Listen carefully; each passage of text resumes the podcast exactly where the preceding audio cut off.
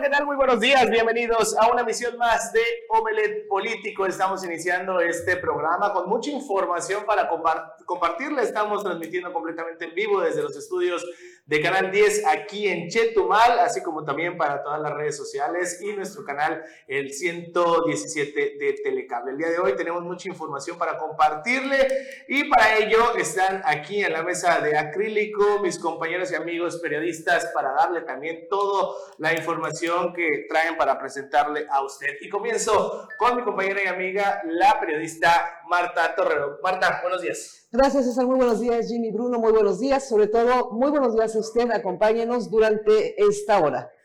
Y también usted ya lo vio ahí en pantalla. Aquí está con nosotros Jimmy Palomo. Jimmy, muy buenos días. Buenos días, César. Buenos días, Marta. Buenos días, Bruno. Buenos días, amigos televidentes. Así es, tenemos mucha información que se ha generado en estas últimas eh, horas. Tenemos la información de un hombre que fue atacado por un tiburón, esto en Banco Chinchorro, eh, que se encuentra a alrededor de 60 kilómetros enfrente de Majagual. También tenemos unas quejas de unas obras que eh, prácticamente las media hicieron y ahí la abandonaron los trabajos. Esto aquí en la capital del estado. Toda información y más en estos 60 minutos de aquí en la mesa de crítico.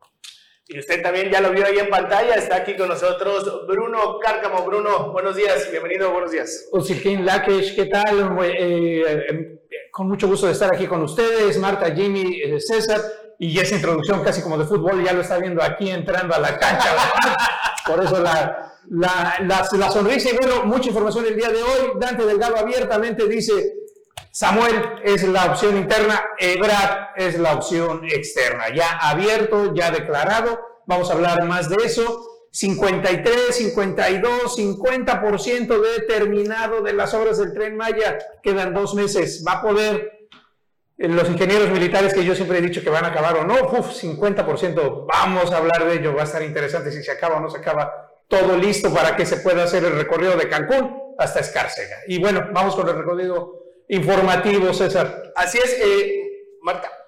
Sí, vamos a comentarle que, bueno, la senadora Maribel Villega resaltó que su voto será consciente en el dictamen de los fideicomisos del Poder Judicial de la Federación.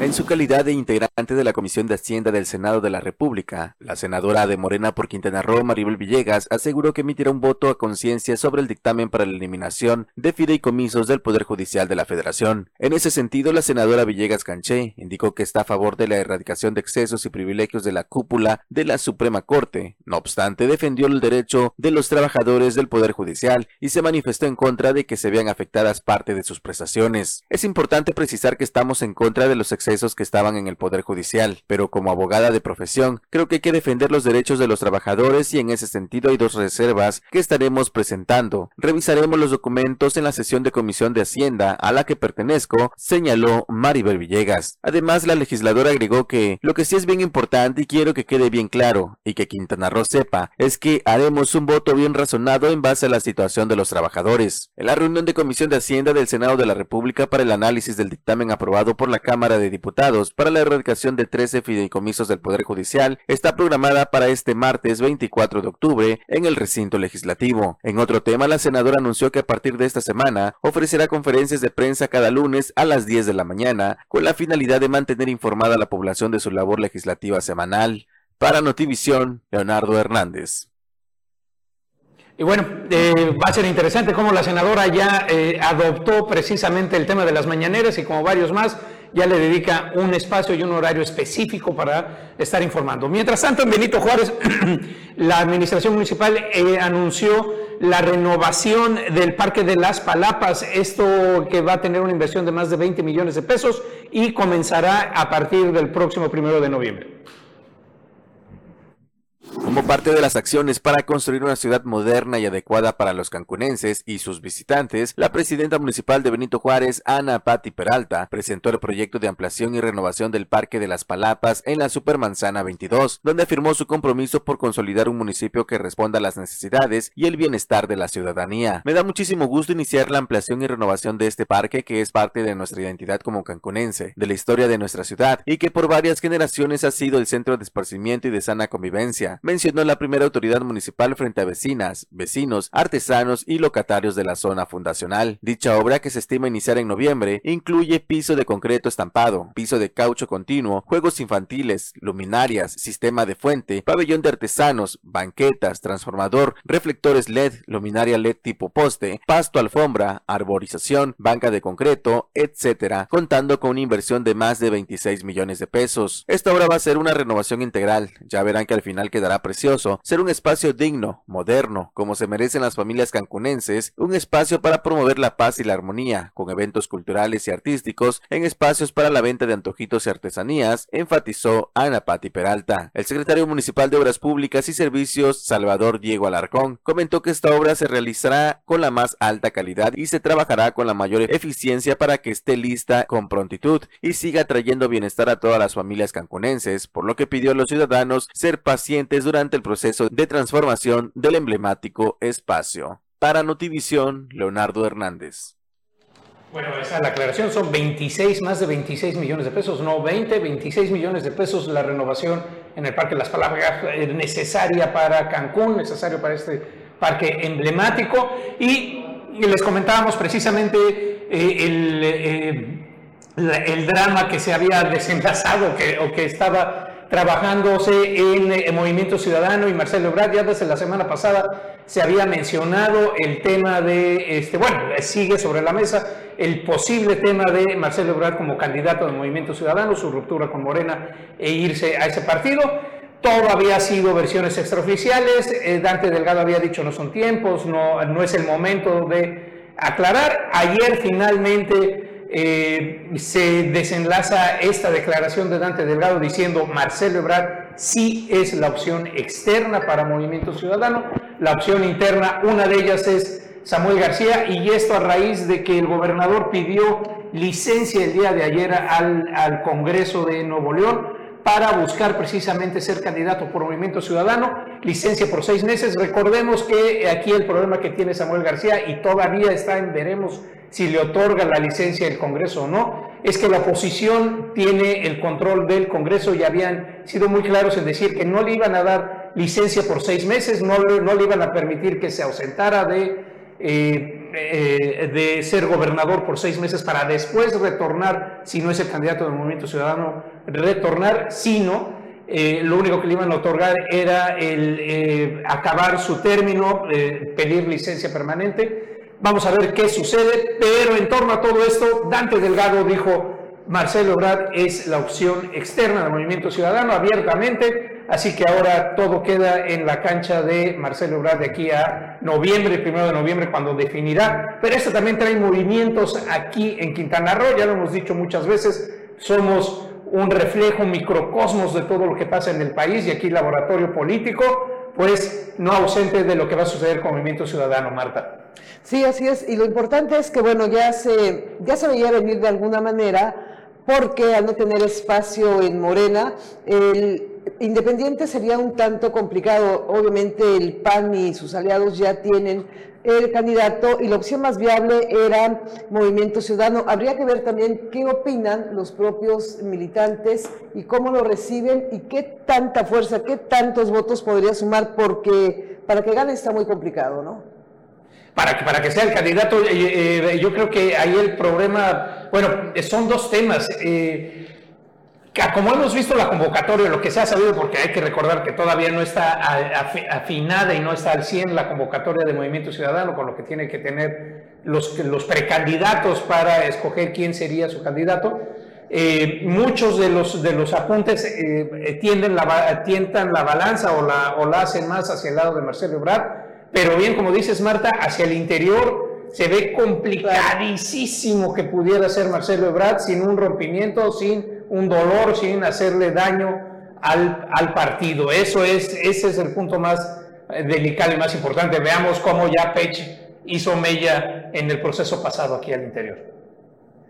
Así es, y es que eh, eh, respecto también a, esta, a este tema, hay una declaración que dio eh, hace, hace unos días eh, la dirigente de Morena aquí en el estado de Quintana Roo, eh, Joana Acosta Conrado, que había mencionado incluso de que los pues, simpatizantes de Marcelo pues estaban ya haciendo un compromiso incluso para apoyar directamente a Claudia Sheinbaum. Entonces ahí posiblemente hay una, una situación de que, como bien se, se comentaba creo que el día de ayer, e incluso el profe Anuar lo, lo, mencionaba respecto a, a, la gente o también los, los simpatizantes o incluso hasta los mismos eh, eh, actores políticos que pudieran ser candidatos en un futuro de, de salirse de Morena, no, no cualquiera lo, lo, ¿no? Por el tema y la fuerza que tiene Morena en estos momentos, no solo en Quintana Roo, sino que prácticamente en todo el país, independientemente de lo que, del desgaste que pudieras haber tenido durante este sexenio del presidente Andrés Manuel López Obrador. Lo cierto es de que pues la mayoría está pues continuando con el proyecto eh, de, de, continuidad, por llamarlo de alguna forma, y, eh, y, se ha sumado también a lo que es el proyecto de Claudia Sheinbaum. Esta es la información de lo que dijo la eh, dirigente de Morena en Quintana Roo respecto a estos simpatizantes de Marcelo que se suman también al proyecto de Claudia Sheinbaum. La dirigente de Movimiento de Regeneración Nacional Morena en Quintana Roo, Joana Costa, aseguró que existe el compromiso de que los que apoyaron a otros aspirantes a la presidencia de la República sumarán esfuerzos a favor de Claudia Sheinbaum con el tema de eh, quienes apoyaron tanto a Don Augusto como a Marcelo, al compañero Monreal, ya se tuvo diálogo con ellos, inclusive estuvieron presentes en este evento que se tuvo con la doctora Claudia Sheinbaum y eh, hacen el compromiso, como lo hicieron los eh, pues representantes nacionales, hacen esa adherencia, a Don Augusto ahorita pues también ya apoya a la doctora Claudia con la coordinación en su en esta en este en este proceso que se está viviendo y así lo han hecho los compañeros de Quintana Roo. Destacó que en particular los que apoyaban al ex canciller Marcelo Ebrard ya se sumaron a favor de la ex jefa de gobierno de la Ciudad de México. Indicó que a final de cuentas entendieron que es por el partido y que se deberían superar los intereses personales. Destacó que de esta manera Morena se fortalece y con una oposición inexistente obtendrán un triunfo irrefutable. Para Notivisión, Marta Torrero Ortega. Y bueno, pues ahí está. Habrá que ver con el tiempo que eh, estos movimientos, pues solamente así sabremos hasta el 1 de noviembre. Personalmente o como análisis ahí, eh, ha pasado mucho tiempo, se está debilitando y le está dando posibilidad a que todo el mundo opere eh, para ver que si se va, si hay una incisión, esta sea la menor, se quede la mayor gente en Morena eh, el movimiento de Marcelo tendría que haber sido antes, pero bueno, también los tiempos en política, Dante Delgado no había dicho nada, apenas se, se, eh, se eh, pronunció al respecto. Y faltaría ver que también tenemos que ver los simpatizantes ahora de Movimiento Ciudadano en el Estado, los verdaderos. van a aceptar. los verdaderos que se mueven desde el inicio, como los morenos de Morena, ¿qué van a hacer y qué van a mover? Porque esos van a ser los primeros en decirle a la gente: espérate, no te vayas, quédate Morena. No se vengan para acá, además empezar a hacer ahí. Y bueno, hemos hecho un corte comercial y regresamos con más información aquí a, a Político.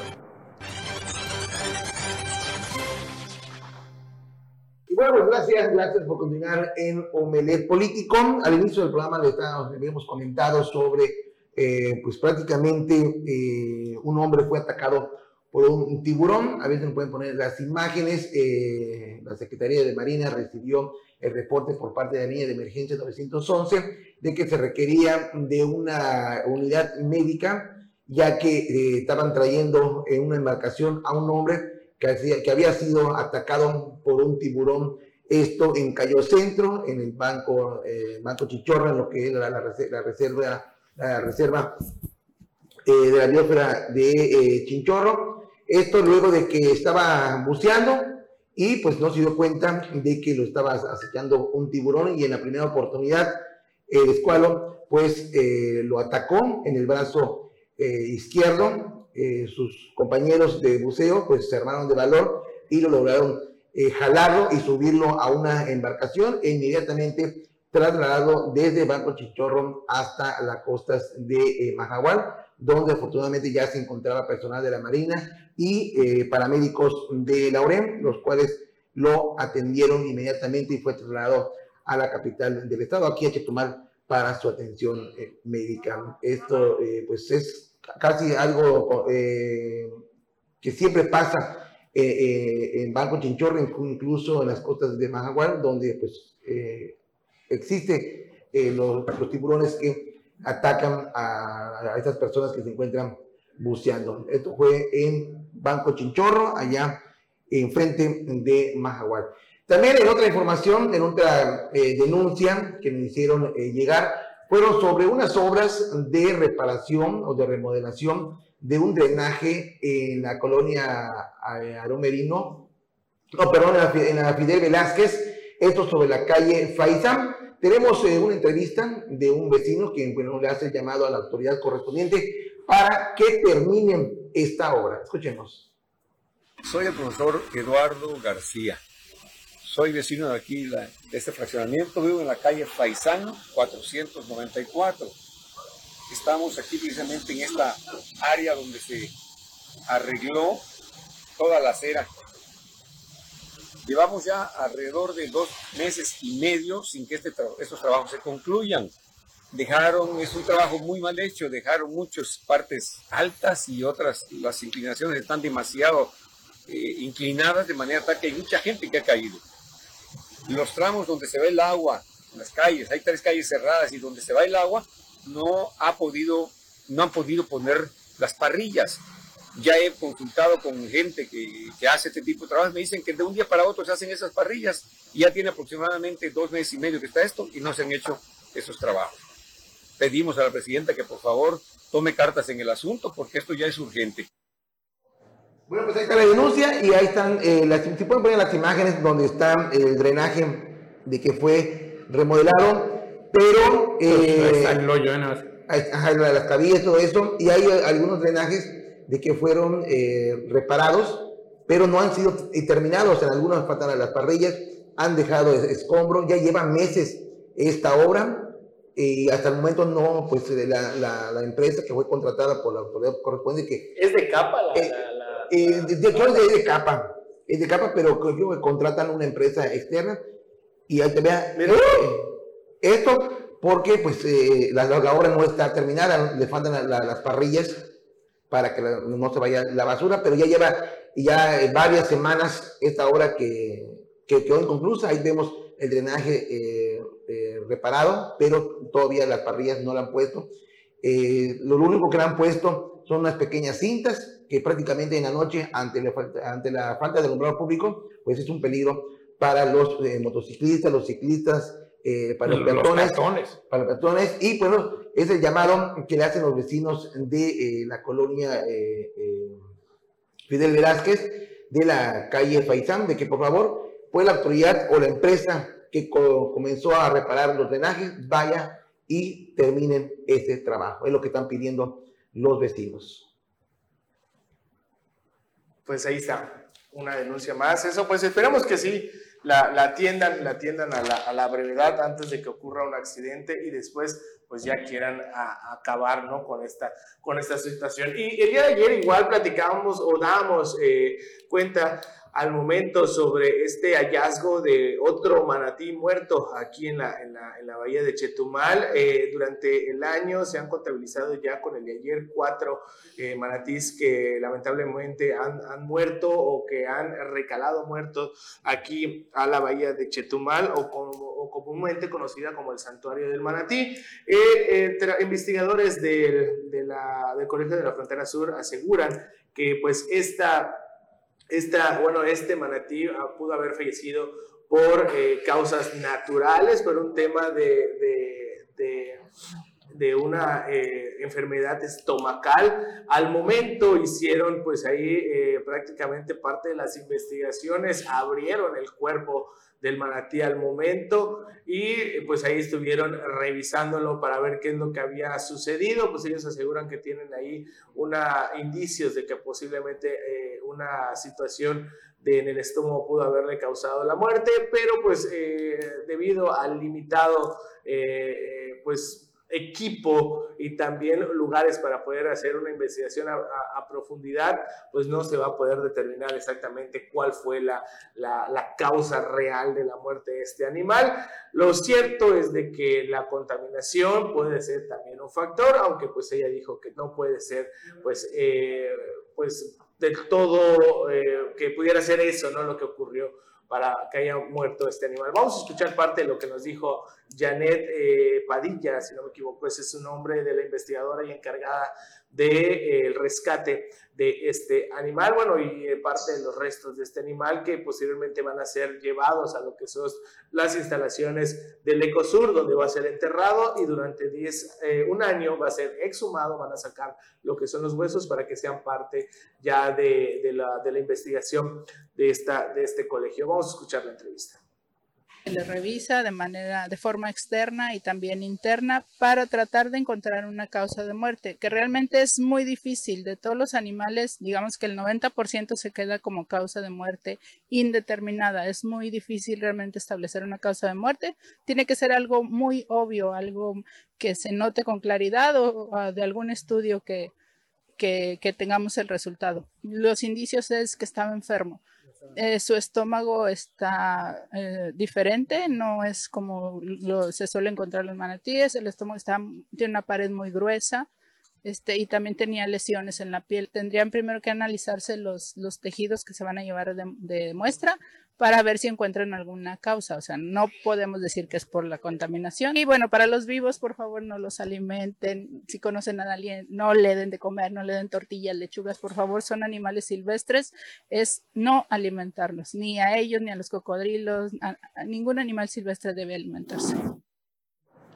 Pues bueno, pues ahí está. Pues estamos recibiendo mensajes de que cómo es posible que con un cuchillo casero fue que abrieron a este eh, manatí y es primera vez que, yo que eh, he sabido de que en el lugar lo, lo haya abierto para extraer y no estudiarlo según para una investigación cuando siempre eh, el manatí o el delfín o el, lagarto o el cocodrilo que encuentren muerto en la bahía es extraído de las aguas y llevado en un vehículo a sus instalaciones, en este caso creo que de Y los restos ahí los dejaron, ¿eh? Ay, no. Ahí los dejaron. No, no, no. Que las, las, tripas y todo, ahí las dejaron. Incluso yo le preguntaba a la, a la investigadora, le digo, oiga, y lo iban a dejar eso me dice, sí, me dice, porque... Ahí van a venir los pelícanos, las ratas, No estamos cometiendo ningún delito, dice, porque si el, si el manatí hubiera muerto y, no hubiera recalado aquí, me dice, sus su restos se quedan y se pudren. Pero pues estamos... Pero llama la atención. Pero estamos hablando de que está en un lugar público, exactamente, en un lugar público y no, hombre, yo me acerqué porque estuve haciendo yo las tomas. Y yo imagino el, olor, el olor estaba insoportable. Entonces, sí. imagínate, ahí dejaron todos los artefactos. Y, y, otra cosa, César, Bruno, eh, Marta, y ahorita, con este calor que hay, no, sí, claro. es insoportable. Eh, la peste en esta zona que es entre el casino y eh, el Bellavista, el es en, en, donde está el, el, el, el estacionamiento del Bellavista, ahí, ahí, están, ahí están. Pues te digo, pero a lo que vamos es de que cómo fue que que en el lugar de los hechos lo abrieron para sacar las, las, vísceras, para, según para realizar estudios. Pero además de que ya están contaminados por, por, el Estado, pues también se va a contaminar por, por, por, la zona. ¿Y qué es lo que van a encontrar? Aquí sería eh, lo que siempre han hecho es trasladarlo, llevarlo y en sus instalaciones adecuadas, abrirlo y hacer de todos los estudios que, que sean necesarios para saber de qué realmente falleció este manatí, pero es primera vez que vemos de que pues lo destajaron ahí, lo abrieron con un cuchillo casero y comenzaron a extraer toda la víscera, según para... Y lo dejaron ahí. Lo dejaron, ahí. Sí, sí, se da la vuelta hoy, ahí, ahí están los restos todavía y apesta horrible. Pero eso es contaminación. Pero ella, la, la, investigadora me dijo que no, que, que, no están haciendo ningún delito, que no están cometiendo nada, que eso es parte del ciclo de la vida, ¿no? Entonces eso es lo que ese fue su argumento que me dio, pero al final de cuentas el olor que todavía se percibe en este lugar realmente es insoportable para la gente que pues acostumbra a hacer ejercicio durante las mañanas o por la noche o por las tardes, perdón, pues sí es, este, si pasar por allá, replano va a estar eh, insoportable. insoportable. Y va a tardar unos, buenos, unos buenos días. Y, y antes de irnos un corte, Jimmy, nada más un, comentario aquí eh, con respecto del ataque del, tiburón. Eh, pues hay que cuidarlos, por favor, no salga la gente a cazar a los tiburones, demás.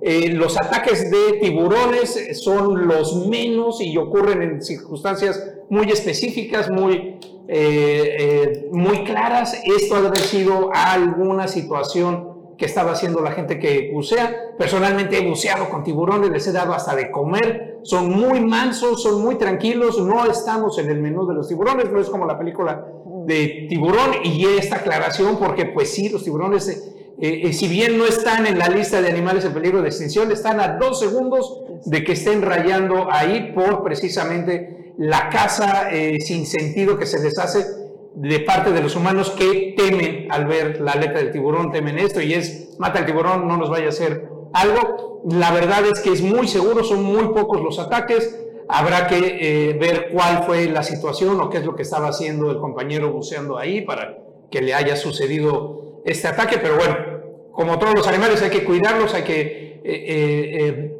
dejarlos vivir y sobre todo son el gran regulador y el gran animal que da balance a los ecosistemas submarinos. Ahí precisamente come a todos los animales que están enfermos, los peces demás, y deja que los otros puedan subsistir, las especies más pequeñas, sobrevivir a la hora de quitar a los depredadores. Bueno, y es que como siempre, pues el hombre está ingresa a su hábitat natural. Ese es, ese es uno de los principales temas. Vamos a un corte, regresamos aquí a Molet Político.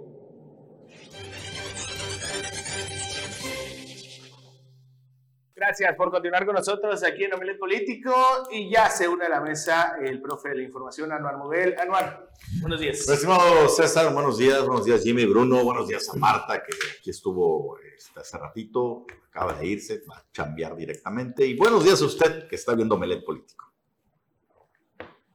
Y bueno, continuamos con la información y ya habíamos comentado, Anuar, al inicio del programa la situación, en qué va, cómo va todo lo del tren Maya que anunció Mara Lezama ayer en la conferencia mañanera. Y eh, hoy se da a conocer los avances.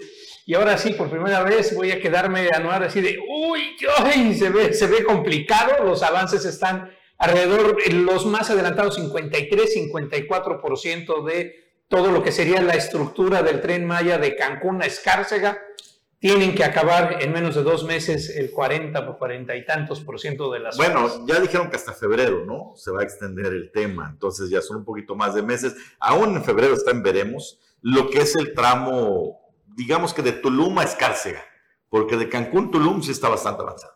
Está bastante avanzado. Eh, eh, ya se dio a conocer que hay tres viaductos, ¿no? Cosa, cosa que no se sabía cómo se iba a resolver, si eran los túneles. Recuerden que siempre hemos tenido este tema entre Tulum, Playa, Playa, Cancún, con los socavones, cómo van a ser. Eh, ese que es el que está más adelantado es el que corre por los ingenieros militares, a pesar de que ellos están a cargo, supervisando, son los que eh, eh, tienen responsabilidad de los otros tramos. la iniciativa privada es quien está construyendo los otros tramos que van de Tulum hasta Escárcega, varios de ellos, y aún así, pues estamos al 50%. Lo único que sí se ve el adelanto muy claro es ya casi el 80% del aeropuerto de Tulum, Anuar, y ese pues sí estaría en condiciones de que se inaugure el primero de diciembre, aunque pues se inauguraría y estarían por atrás acabando de pintar, acabando de ponerle eh, picaportes, organizando cosas. Como suele pasar, inauguraciones adelantadas, aunque todavía les falte un buen de, chamba, vamos a ver. Eh, evidentemente algo se va a inaugurar en diciembre, eso sí estamos eh, seguros, va a haber un, parece que un viaje inaugural, ¿no? Ese es, el, ese es el reto. Y que quieren llegar al aeropuerto de Tulum. De Tulum a Escárcega. Bueno, está el primero de diciembre. No, de Tulum a Escárcega va, no, no habrá. Es que, Mérida a Escárcega, sí. Ese, ese, ese sería por el otro lado, porque recuerda que precisamente el presidente anunció que iba a hacer el, el, el bueno, está, está anunciado, él, él, había anunciado Cancún, Escárcega, eh, hace dos semanas que hizo el, recorrido y después se anunció que Mexicana de Aviación, esta línea aérea que rescata el ejército ahora bajo su administración. El primer vuelo sería Felipe Ángeles, el aeropuerto de Tulum, los dos, los dos aeropuertos Felipe, uno Felipe Carrillo, el otro Felipe Ángeles. Y entonces ahí estaba la hipótesis de que el presidente tomara precisamente Tulum y de Tulum tomara el tren Maya para concluir esto. Se ve complejo por el acabado, el otro lado de la vía se ve más fácil, ahora sí que de eh, la chingada hacia hacia Escárcega o hacia Mérida, dando la vuelta hacia el otro sentido. Parece que ese ya está más completado. Sí, pues vamos a ver, ¿no? Cómo avanza. Finalmente el proyecto se tiene que concluir y yo creo hemos discutido esto con Carlos Pérez Zafra en un sinnúmero de ocasiones. Él sostiene, tiene argumentos importantes para sostener que el tren Maya se va a terminar hasta que esté en el gobierno, muy probablemente Claudia Sheinbaum, que es la que garantizaría el seguimiento del proyecto. Yo creo que Andrés Manuel López Obrador va a hacer todo lo posible por inaugurarlo al 100% antes de que termine su administración, que si no me equivoco en esta ocasión es en el mes de octubre. Sí, no, bueno, yo, yo te diría que antes de las elecciones van a meter todo, toda la administración, todo. Por. Este, para dejarlo al menos al 95%, 90 y tantos por ciento, para que ya no pueda haber un marcha atrás ni nada. Si no, va a estar muy complejo, aunque sea Sheinbaum, aunque sea garantía de continuidad. Uf, los intereses cambian muy rápido, demás. Y sobre todo, el problema del presupuesto, porque habría que ver si está en las prioridades de Claudia Sheinbaum mover todos los recursos del erario y organizar todo para acabar estas dos obras. Ya la tercera, que es la eh, refinería de Dos Bocas, recordemos que está en proceso de empezar a fabricar, eso ya está caminando, o sea, ya no hay que meterle presupuesto. Estas dos todavía requieren presupuesto gubernamental. Todavía están enteras, por así decir, ¿no? Están enteros. Oye, también mostró en la mañanera la gobernadora los avances de la, del camino, ¿no? La puerta al mar en Felipe Carrillo Puerto que ese está bien interesante. Va a ser un recorrido en medio de la selva, y en medio de la selva de Siancán, y rematando en una de las zonas menos tocadas por el hombre de, eh, del Caribe, del Mar Caribe. La reserva, la biosfera, que eso de, eh, de, concluirse, de, de, terminarse aunado al aeropuerto, puede ser una bomba de detonación tremenda para el sur, centro-sur, más bien para el centro, no tanto para el sur, pero más hacia el centro y la recaudación de impuestos que le podría llegar a Carrillo Puerto a través de eh, turistas y demás que eh, se quedaran en esa entrada, pues bueno, sería bastante interesante con el crecimiento de Tulum como una opción nueva para personas que, recordemos, lo que querían en Tulum era estar alejado, estar en la selva, no estar, y ahora con, lo, con todo el desarrollo y demás, pues esa gente que quería estar más reservada tendrá ese espacio aquí en la reserva de la biosfera, en la puerta, ¿Puerta Maya? Puerta al mar. Al mar. Pues bueno, ahí está. Interesante lo que se plantea. Bueno, vámonos con más información. Escuchen el corte que estaban platicando acerca de las comparecencias en el Congreso. Eh, hoy tuve la oportunidad de platicar, bueno, he estado platicando con algunos diputados esta semana de cuál es su perspectiva de las comparecencias. Evidentemente ellos defienden que no es una pasarela, que sí cumplen con un propósito ciudadano. Eh, han señalado que la mayoría de los de los secretarios han dado una muy buena información. Hay algunos dicen que son muy novatos y pues que terminaron en 10 minutos. No, no están hablando de Pablo Bustamante. No, se refieren a Pablo Bustamante. Y, hay la posibilidad de que lo vuelvan a llamar, ¿no? no, de hecho le pidieron, oiga, vaya a hacer su tarea porque, es como el niño que le dice, no, trae una investigación, ¿no? De la guerra de casas y lleva un párrafo, ¿no? Pero le dice, no, esto está incompleto. Regrésate, haz tu chamba en la casa y mañana la vuelves a traer. Ahí hazle Algo así le hicieron, ¿no? Incluso eh, Maritza Basurto, que es la diputada del, de, del Movimiento Naranja Oeste, este eh, sí, de Movimiento Ciudadano. Eh, ella es la que ha solicitado eh, de primera mano que Pablo Bustamante de nueva cuenta regrese a dar más datos o más información respecto a lo que llevó. ¿qué, ¿Qué puede informar si todo, desde que lo, pusieron en ese puesto, se dedicó a hacer campaña? no, pero ¿qué va a informar? Déjate de eso, se hizo una chamba muy superficial mientras eh, y, es ahí, ¿no? Nos ha ido muy bien, tenemos avances. Los comparan con, con, otros funcionarios y de repente esa es la diferencia que tiene usted que tomar en cuenta. Porque, por ejemplo, cuando se nombra en el gabinete a una Mari Haddad, a un José Alberto Alonso Bando, pues la gente dice, ¿cómo es posible? Los mismos de siempre, esos priistas que se... Y resulta que ahora que presentan la chamba, pues son los que más saben, ¿no? Son los que más a los, que los diputados casi que les aplauden, ¿no? quedaron impresionados porque saben de qué se trata la función pública, más allá de si está de acuerdo usted o no a su ideología. De repente hay unos que pues llegaron ahí por azares del destino, no estamos hablando tampoco de Linda Cobos, no, no, o sea, esto es general, es este, al aire y pues presentan ahí unas, eh, una información muy superficial sin números, sin datos duros, nomás diciendo, hicimos muchas acciones, nos fue re bien, vamos a todo dar, güey. y, vamos adelante. Y vamos por más. Y vamos por Ah, no. Este, por más decir, pero bueno, hay, hay otras eh, comparecencias interesantes que vienen.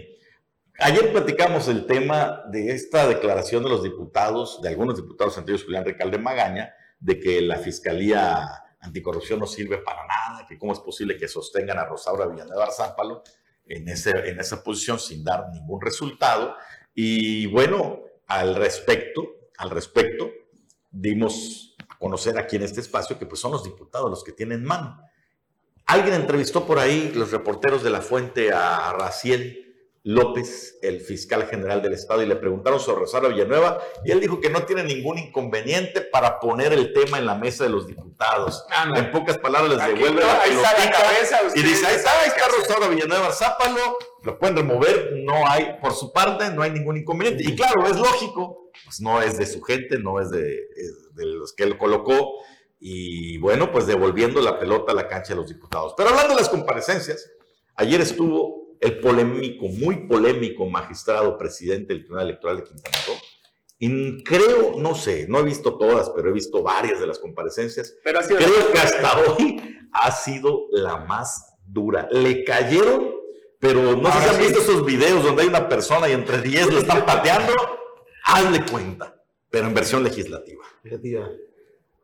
¿La vieron? Tema, tema principal, eh, Luis Gamero Barranco, ese fue el tema principal y uno de los argumentos o las preguntas más fuertes que le hicieron al magistrado presidente del TECRO, eh, y más por el hecho de convertirse o, mostrarse como abogado defensor de Luis Gamero Barranco. Esos fueron los cuestionamientos principales para, las, ah, para lo que le hicieron a este magistrado. Los argumentos que él da realmente fueron más darle la vuelta o tratar de disfrazar una situación que realmente está a todas luces, pero pues al final de cuentas eso fue lo más fuerte que se dio durante esta comparecencia que duró poco más de hora y media. Sí, de hecho rehuyó a varias preguntas, estuvo cantinfleando lo que pudo, se le veía nervioso, no fueron, mire, le dio Mildred Ávila, Eda Shish, eh, Aldana, eh, Susana Hurtado, a Pamba le cayeron con este tema tan polémico de la resolución que tuvo. Y es que Susana Hurtado, por ejemplo, fue una de las que puso el dedo en la llaga en un asunto crucial. No sé si ustedes estaban enterados, compañeros, que el presidente del Tribunal Electoral de Quintana Roo también es presidente del Observatorio de la Participación Política de las Mujeres en el Estado. De entrada, yo desde que me enteré dije, pues como que es incongruente, ¿no? Que el presidente de un observatorio que tiene como finalidad promover y fortalecer la participación política de las mujeres, e sea un hombre. Y defienda a un violentador. bueno, eso fue lo que le dijo Susana Hurtado. O sea, ¿cómo vas a ser presidente de un observatorio que defiende la participación política de las mujeres y al mismo tiempo te pones la capa o el, saco de abogado defensor de una persona que al menos está sancionada como violentador eh, político de mujeres? Entonces, ¿de qué se trata, señor magistrado? De verdad estaba le faltó así como el meme, la gotota de sudor, porque no sabía por dónde escabullirse, le fue como en feria. Y eso habla, pues, del poco respaldo que tiene este tribunal electoral por parte, bueno, ni los diputados lo quieren. Imagínese usted cómo va a estar el proceso electoral que viene. Pues sí, y con eso vamos a nuestro último corte y regresamos con más aquí a Manet Político.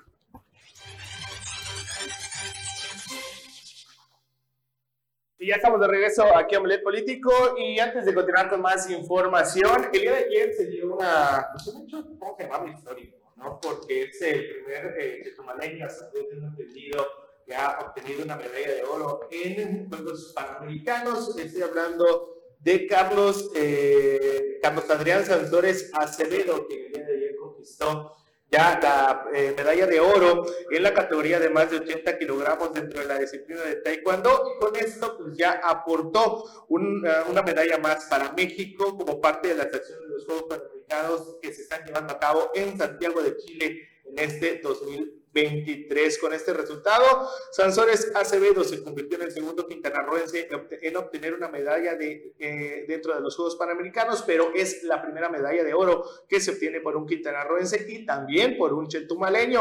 Eh, eh, para el primero en, lograr lo que es eh, oro en esta edición, pues fue el pesista Víctor Güemes, que logró una medalla de plata. Esto también en los Juegos Panamericanos de este 2023. Al respecto, Eric Arcila, quien es el presidente de la COJUDEC, dijo que están muy contentos porque nuestros deportistas quintanarroenses volvieron a aportar en el medallero general para México y no hay duda que tenemos grandes atletas en la entidad y sé que seguirán siendo protagonistas de estos panamericanos, así lo mencionó. La final de este combate donde se obtuvo esta medalla de, de oro fue muy dramático, donde el quintanarroense mostró su mejor técnica e hizo frente al estadounidense, estadounidense perdón, Jonathan Daniel el cual tuvo como escenario en el Centro de Deportes de Contacto del Estadio Nacional de Santiago de Chile. El quintanarroense tuvo que emplearse a fondo y a base de golpes de puño logró puntuar por lograr un, hasta lograr, perdón, un triunfo que dejó un marcador de 2 a 1 sobre el estadounidense. Cabe resaltar que con este resultado Carlos Sansores sigue firme en obtener su boleto para los próximos Juegos Olímpicos de eh, en Francia eh, el próximo 2024. Vamos a escuchar y ver también parte del video al momento en el que mencionan el nombre de este quintanarroense chetumaleño y al momento en el que pues también alzan la bandera de México al momento de ser premiado. Medalla de oro y campeón de los Juegos Panamericanos representando a México, Carlos Adrián Sanzones Acevedo.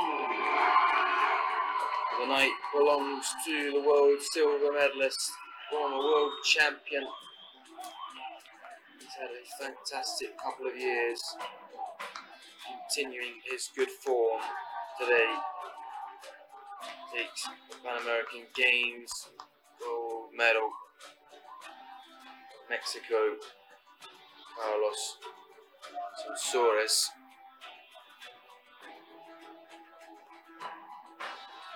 Ladies and gentlemen, in the top six anthem of Mexico. rankings. We'll see him next year. El himno nacional de México. Olympic Games. O sea, está orgullo chetumaleño. Exactamente. Orgullo chetumaleño al 100% y muchas felicidades a este taekwondoín que puso en alto el nombre de México, de Quintana Roo y de Chetumal.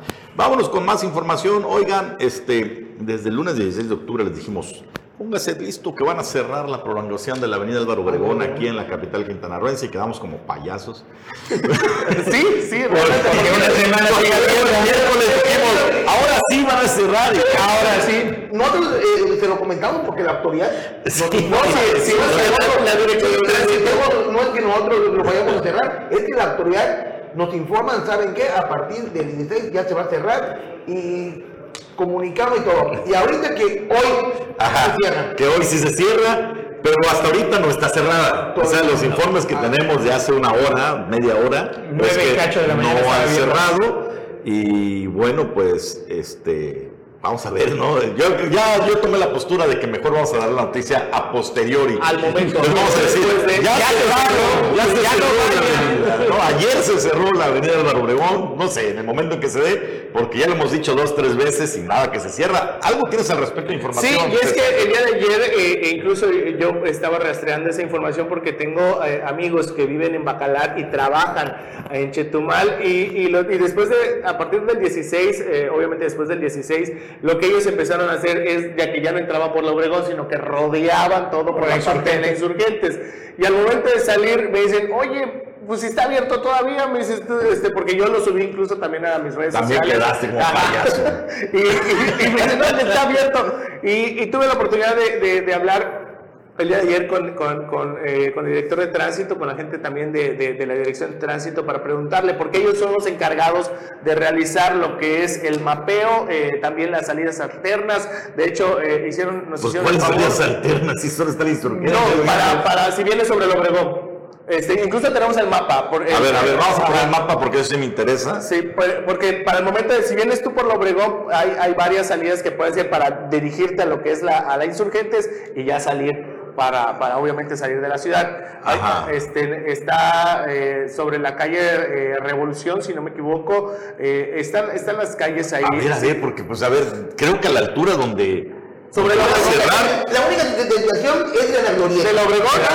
Así es, o sea, eh, el, el, el, el altura de hora cerrar tiene Ya no hay más, que está el aeropuerto, no hay forma. Sí, pero es que la Manuel Acuña es una de las, de las calles que también pueden conectarte para la avenida A ver, ahí está, Ahí está, a ver. A ver si le hacen zoom. Insurgentes. Si la podemos este, acercar un poquito. Bueno, ahí está. Esa es la, la avenida Revolución Sí, que la va directamente la hasta la, hasta la Insurgentes. Ah, bueno. La avenida Te, te desvías, llegas a- al parque eh, ecológico. Tienes que dar la vuelta de todas maneras, o sea, eso, las rutas alternas son todas las que conectan con la insurgente. Por eso, no hay ruta alterna, de la vuelta, don. Pero la Manuel Acuña es una, ese también hay que mencionarlo, pues si toda la gente que vive sobre la Manuel Manuel Acuña solo va a tener acceso los vecinos de esta, de esta calle. ¿Por qué? Porque esta calle solo va a ser utilizada para el, el movimiento de, de unidades pesadas. Toda La, la, la- Manuel Acuña es la diagonal que va desde la glorieta de las piedras hasta la insurgente. Exactamente. Entonces, esa va a estar va llena estar de unidades cerrada, pesadas. ajá, y cerrada. Cerrada. No va a haber, no va a haber acceso, no va a haber circulación. Pero dice ahí de las 0 horas hasta las 5 horas. Ajá, por eso. Solo en esa hora va a estar hora, cerrada, o sea, en la noche. En la noche. Ah, bueno, más les vale. ajá, porque va- es el momento en el que van a estar prácticamente sacando o moviendo lo que son las, este, la- las unidades, eh, los volquetes y también la, la Híjole, maquinaria. oye, Híjole, mucho cuidado, porque ahí no hay luz. No, nada. pero además hay una zona de la calle que está bien mala. Sí, la van a dejar peor. La van a dejar Y peor. o- otra cosa, eh, cuando cierren la, la prolongación a la de Obregón, va a haber movi- movimiento. ¿Por qué? Porque todos los empleados de el, eh, el Cerezo y, CEO. y de, de- y de todas la las escuelas, no, no, ellos sí van a poder acceder a la, a la, a la, A la Obregón. a la- a la Obregón, siempre y cuando presentes tu, tu credencial que Exactamente. tú trabajas. Pero, en- pero a ver, pon- pongan el mapa otra vez, por favor. Es que ¿para qué van a presentar la credencial si el cierre va a ser... Ya lo quitaron el mapa. Ahí está. El cierre va a ser hasta allá, mira, donde está lo rojo. Dice cerrado hasta nuevo aviso. Póngalo usted al contrario. Este, abierto hasta nuevo aviso, porque todavía no lo han cerrado, No, ¿no? no. Mira hasta dónde está, prácticamente al Sí, final. es después en de el la frente. UNM. Entonces, Es hasta después de la UNM. ¿para, pa- de- ¿para qué van a necesitar tarjetas si todo lo que es el CERES, obras públicas, hasta el, la, la UNEM? Debería de estar abierto. Va a estar abierto el Va a estar abierto. No más vas a tener que regresar, ¿no? para Ahí, ahí en el Cerezo será el último retorno. No, hasta más allá, en el hospital. Hasta allá va a estar el último retorno. Entonces, Pero, pero únicamente para los empleados, no para la ciudadanía. Solo van a poder ingresar. o sea que desde antes van a cerrar la carretera. Pero hay gente que vive por allá, ¿no? Por eso, todos los que, todos los que viven ahí, trabajan por esa zona, van a poder eh, eh, eh, utilizar una, una vía nada más para ir a su trabajo, siempre y cuando presentes tu credencial, donde acredites que trabajas en No, el es o trabajas acá. Y. ¿Sabes cuántos trabajadores hay ahí? Va a estar revisando uno por uno. Yo creo que sí va a estar un poco ocioso, ¿no? Sí, También sí, yo creo, yo creo que va a estar abierto, pero bueno, vamos a ver eh, la, la información que tiene Jimmy Paloma, es posible que así lo hayan determinado, aunque yo creo que va a ser inviable también, igual que, que César. En fin, ya nos despide la producción, estimados compañeros. Aquí le vamos a informar ya que cierren la obra.